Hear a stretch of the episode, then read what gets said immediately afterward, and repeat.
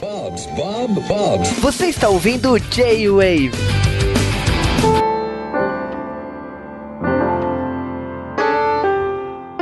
E é isso aí. Sejam bem-vindos a mais um J-Wave. E dessa vez nós estamos bem tristes. Nós estamos com o coraçãozinho pesado, porque acho que um dos maiores ídolos nerds, uma das maiores figuras do nosso mundo, da nossa cultura, faleceu. E esse era o dia que a gente tinha falado que quando isso acontecer, é o dia que vai parar a internet, é o dia que tem que ser decretado um feriado, porque essa figura é importante demais e a contribuição dela foi grande demais pra gente. E a gente tá falando aqui de Stanley Martin Lieber, também conhecido como Stan Lee. É, estamos falando do cara que mudou a história dos quadrinhos, que mudou a história do cinema, porque todas as suas criações nos, nas duas últimas décadas mudou a forma de fazer cinema e que mudou muitas mídias e narrativas e a forma de você ler, é, consumir, assistir. A gente tá falando de um cara que criou ou co-criou diversos personagens de uma editora que é muito importante a, a, o impacto cultural que ele fez. E ele não só trabalhou na Marvel, ele trabalhou na DC, trabalhou em outros projetos, fez um anime, é, produziu anime, é, animações em Flash, que passou na televisão, na TV a cabo, criou a empresa com o nome dele, de que criou diversos personagens próprios. Então, tipo, o Stan Lee, ele é uma figura que é, é impossível você falar sem...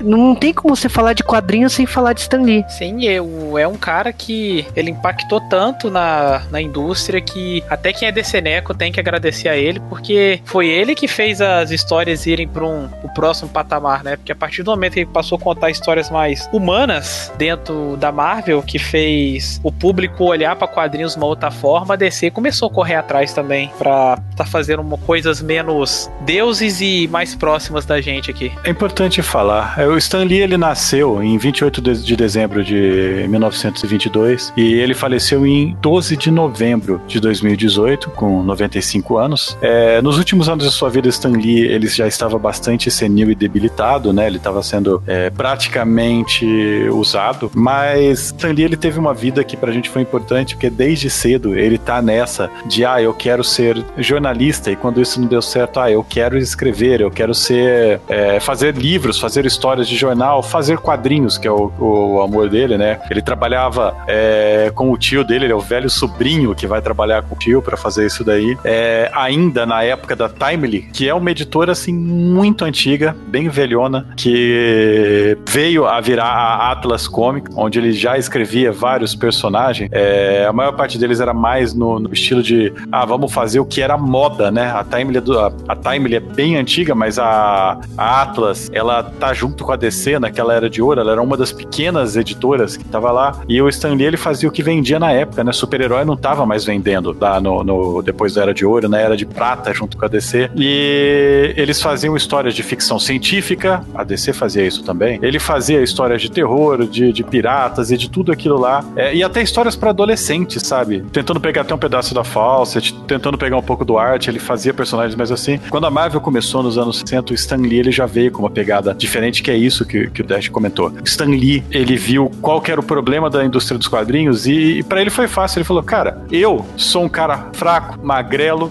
nerd, né? Que tô tentando pagar as minhas contas. Quando eu vou ler um gibi, esse gibi tá contando a história de um milionário playboy que sai à noite combatendo crime, ou um alienígena super poderoso de outro planeta que não tem defeitos nenhum, ou uma princesa amazona que não tem nenhuma preocupação na vida e vem se divertir para combater o crime. É, e eram sempre com coisas surreais, ainda mais na era de prata, né? Que os caras é, roubavam banco com sacos de cifrão, o Lex Luthor roubava 40 bolos, os vilões do Super-Homem eram robôs gigantes. O Stan Lee, ele olhou e falou, cara, eu vou trazer isso e vou colocar pé no chão. É, e ele falou, vou fazer isso com o quê? Com uma família, cara. E ele colocou como super-herói uma mãe de família, um pai de família, um, um irmão mais novo, que era praticamente o filho, aquele tio agregado que tá sempre junto. É, e ele criou o Quarteto Fantástico. E hoje a gente olha, cara, o Quarteto Fantástico, ele é bem maltratado, mas para quem conhece realmente quadrinhos, sabe que você sabe o quão bom bom ou ruim está o mercado de quadrinhos, dependendo da qualidade do Quarteto Fantástico. Porque se Quarteto Fantástico está bom, é porque o mercado de quadrinhos logo, logo vai ter um boom. E se Quarteto Fantástico está ruim, é porque a gente vai ter um mercado ruim. Porque o Stan Lee ele sempre primou pelo experimentalismo do quarteto. Então, se quarteto tá bom, tá vendendo, logo a indústria inteira vai vender.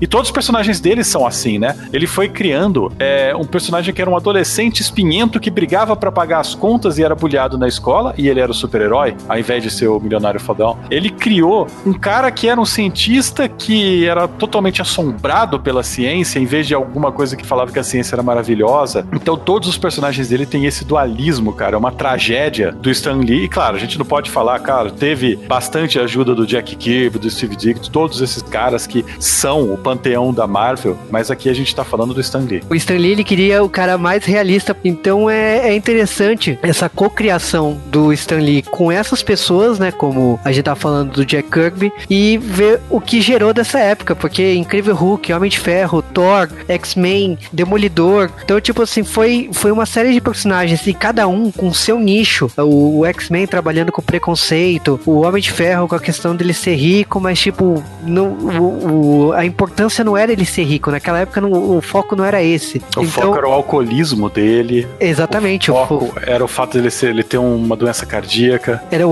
outras prioridades. Então é um, foi uma série de personagens que fugiam do que a sua concorrente na época, que era a DC Comics, estava fazendo, porque os heróis da DC Comics eles eram deuses. O Superman, a Mulher Maravilha, eles eram vistos como divindades. E o Stan Lee ele trouxe esse papel de tornar esses heróis humanos, reais. A forma dele contar a história, a forma da sua narrativa no, nos quadrinhos, com a narrativa, o personagem andando e sempre a descrição do que ele estava fazendo e tudo mais, são marcas registradas do, do Stan Lee. E lógico que muita coisa aconteceu, muita coisa mudou, os quadrinhos ganharam muitas outras influências depois, mas é inegável falar que muito do que os quadrinhos da década de 60 para frente foi o Stan Lee que trouxe e que mudou de, de uma forma assim para sempre, porque trouxe problemas da nossa sociedade pro, pro papel do super-herói. O super-herói tinha contas para pagar, o super-herói tinha que se preocupar com outras coisas que não é só derrotar o bandido. Eu acho uma coisa incrível do é que era uma das coisas que ele brigava muito no começo da Marvel, que é o Stan Lee, ele sempre trabalhou muito mais próximo dos fãs, né, do que os outros autores que viviam lá nas suas torres de marfim, porque ele já basicamente foi paperboy, né? Ele queria saber o que os fãs queriam e tal.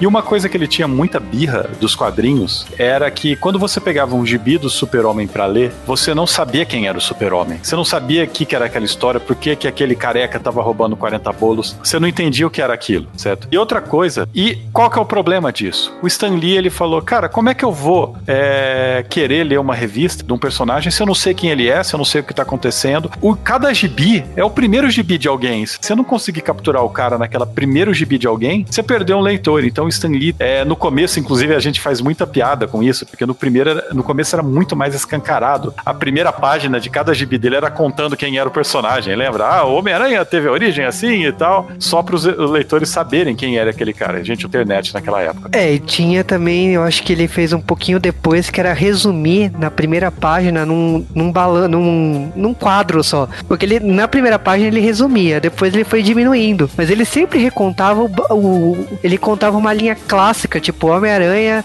era o, o cara que não tinha dinheiro e, tipo, lutava em Nova York. Tipo, ele sempre fazia um resumo bem direto ao ponto. E você lendo aquilo, você já sabia o que, que era o Homem-Aranha. É uma é, época pré-internet mesmo, como você falou. É, conforme ele vai melhorando as habilidades dele, você percebe que nos gibis dele, lá para mais para 64, 5, né, mais pro final dos gibis que ele estava escrevendo, que ele já não precisava colocar isso explícito, ele conseguia na própria narrativa da história levar esses elementos em consideração. Então toda a história dos X-Men ia ter ele sofrendo algum tipo de preconceito, todas a, as histórias do Hulk ia ter essa dualidade dele do monstro. Então tudo que era importante do personagem, que era o mais é, importante você saber, ele te mostrava em todas as edições. Então, cara, quem que é esse cara verde? Ah, ele vira um, um cara, ah, esse cara é um cientista, ele tá fugindo. Então isso era muito, muito legal. E isso trouxe muita gente para os quadrinhos, porque antes, para você ler um gibi, você tinha que acompanhar de longe, certo? Você tinha que continuar acompanhando, era difícil você começar a ler uma história na metade. O Stan Lee, toda vez que, tipo, uma história durava mais do que uma edição, ele gente falava que era. O primeiro quadrinho era o Homem-Aranha lembrando, nossa, o Doutor Octopus é aquele vilão que fez isso, agora eu tenho que detê-lo. Ele... Isso era muito legal. E a outra coisa que o Stanley trouxe foi uma coisa que, é, pra gente é bobo, mas foi uma coisa que basicamente foi o que, foi o que fez a Marvel virar o que é a Marvel, é o famoso Marvel Time. Nos anos 60, da época que o Stan Lee escrevia, que ele era o, o roteirista principal da Marvel, isso aí do, do começo dos 60 até 65, 67, por aí,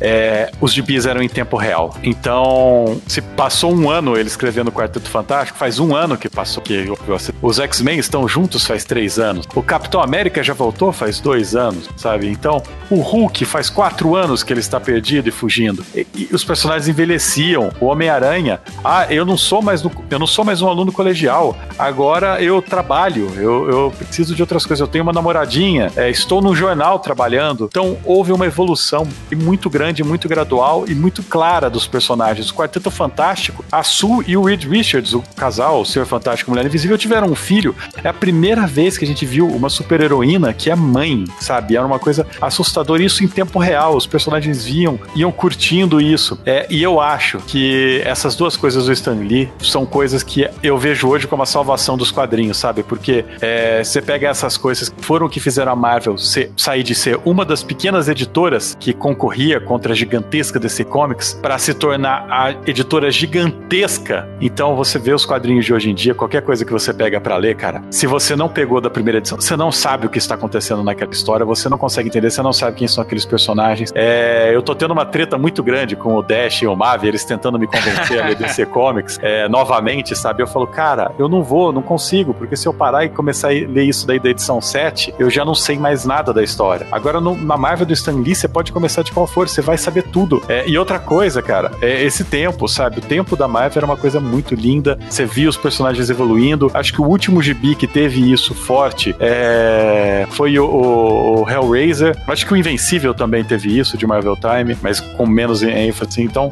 são coisas que eu adorava que Stan Lee fez. E claro, Stan Lee, apesar dele ser inovador pra caramba, dele ter criado todos esses heróis, ter abordado temas como preconceito, ter criado assim um herói mãe de família, ter criado primeiro herói negro que tem algum nível de significância, que a gente já teve um podcast inteiro sobre ele, que é o Pantera Negra, de ter feito tudo isso, de trazer um monte de coisa, de abordar sexo em gibis de maneiras muito boas, sabe? De maneiras muito, muito furtivas. É claro que ele teve seus problemas, é claro que ele ficou meio gaga, né? Ele chegou uma época que ele realmente perdeu bastante do capital e vendeu as obras dele a dar com pau para conseguir. Ele fez umas opções de negócio muito esquisitas no passado. É, tem algumas declarações polêmicas, mas não é desse Stan Lee que a gente tá falando aqui. Eu acho que uma coisa que é importante falar do Stan Lee é que, assim, mesmo quando ele não estava mais escrevendo os quadrinhos da Marvel, ainda existia um respeito de tudo que fazia em torno do personagem pedir autorização dele. Então, todos os quadrinhos nos anos seguintes, alguma alteração importante tinha que ir atrás dele. Tanto que, tipo assim, a alteração que todo mundo lembra, que é a morte da Gwen Stacy, foi justamente quando ele tirou férias. Ele ficou muito puto da vida que ele tirou férias e quando ele voltou,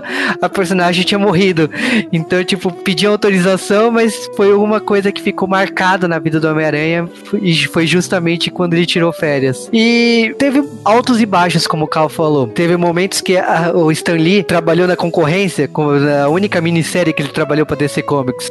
É verdade, né? Da Just Imagine, né? É. E teve também momentos que ele brigou, né? É, o Stan Lee ele conseguiu brigar com basicamente todos os seus colaboradores, é, com Jack Kirby, Steven Dick, todo mundo tretou com ele, sabe? Porque ele também era um cara extremamente passoso, vamos dizer assim, né? É, ele, ele era uma mente criativa extremamente forte. É, ele foi o cara que salvou né, a indústria dos quadrinhos que estava em falência, então ele tinha um pouco disso, né? Ele sabia a importância dele. E também a questão de direitos, né? Queira ou não, a fama do Stan Lee fez com que muitos autores recebessem também os direitos de, é, de, cada quadrinho, de cada herói, não por ele, mas ele foi uma pessoa que, tipo assim, como ele recebia isso, ele lutou e ele mostrou a marca, a, a cara dele, outros autores também podiam brigar na justiça por isso. E é legal falar isso porque, tipo assim, o Stan Lee, ele já participava de eventos de quadrinhos em 1981. Tipo, a gente tá falando de Comic Con, que fez alguns anos aqui no Brasil, mas evento de quadrinhos existe nos nos Estados Unidos há muito tempo. Então, tipo assim, 1981 foi o primeiro evento do Stan Lee. E olha quanto tempo se passou. Você vê que ele era um cara bem engajado com a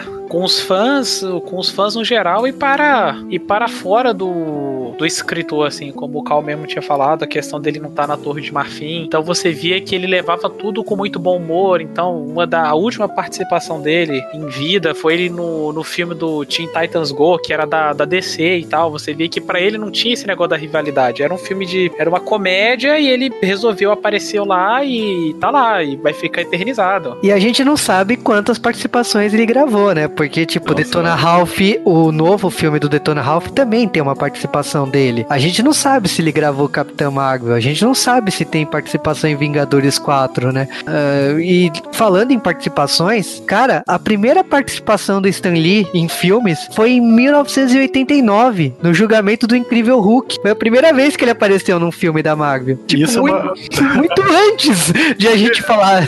Mas se você vê que em 1961 ele já aparecia nos gibis do Quarteto Fantástico, né? Como personagem de fundo, fato. Então, assim, cara, para mim, Stan Lee, é, por mais que a gente brinque já que ele realmente, ele, nos últimos anos, ele, ele, tomou umas decisões meio estranhas e tal. E por mais que você talvez olhe hoje, lendo, sei lá, ó, eu tô lendo Homem-Aranha do, do, do Bendis e agora vou ler do Stan Lee, nossa, mas que roteiro estranho, como era. Cara, você tem que lembrar que quando ele surgiu, a inovação dele foi uma inovação tão grande que a gente ainda não teve uma do mesmo tamanho, sabe? O passo que ele assim, a, o que ele fez pelos quadrinhos, a gente, como o pessoal começa a falar, ah, a Iron Age fez a mesma coisa e tal, mas a Iron Age só trouxe de volta o que o Stan Lee tinha feito, sabe? Cara, eu acho que a interpretar os heróis como humanos de novo. Eu acho que a importância do Stan Lee pros quadrinhos é a importância do Star Wars pro cinema. É, o Stan Lee, de fato, ele tá na, é um panteão limitado, né? De, de pessoas que são importantes pra nossa cultura nerd. É, não importa o que a gente acha dessas pessoas, elas estão lá nesse panteão, sabe? O Stan Lee,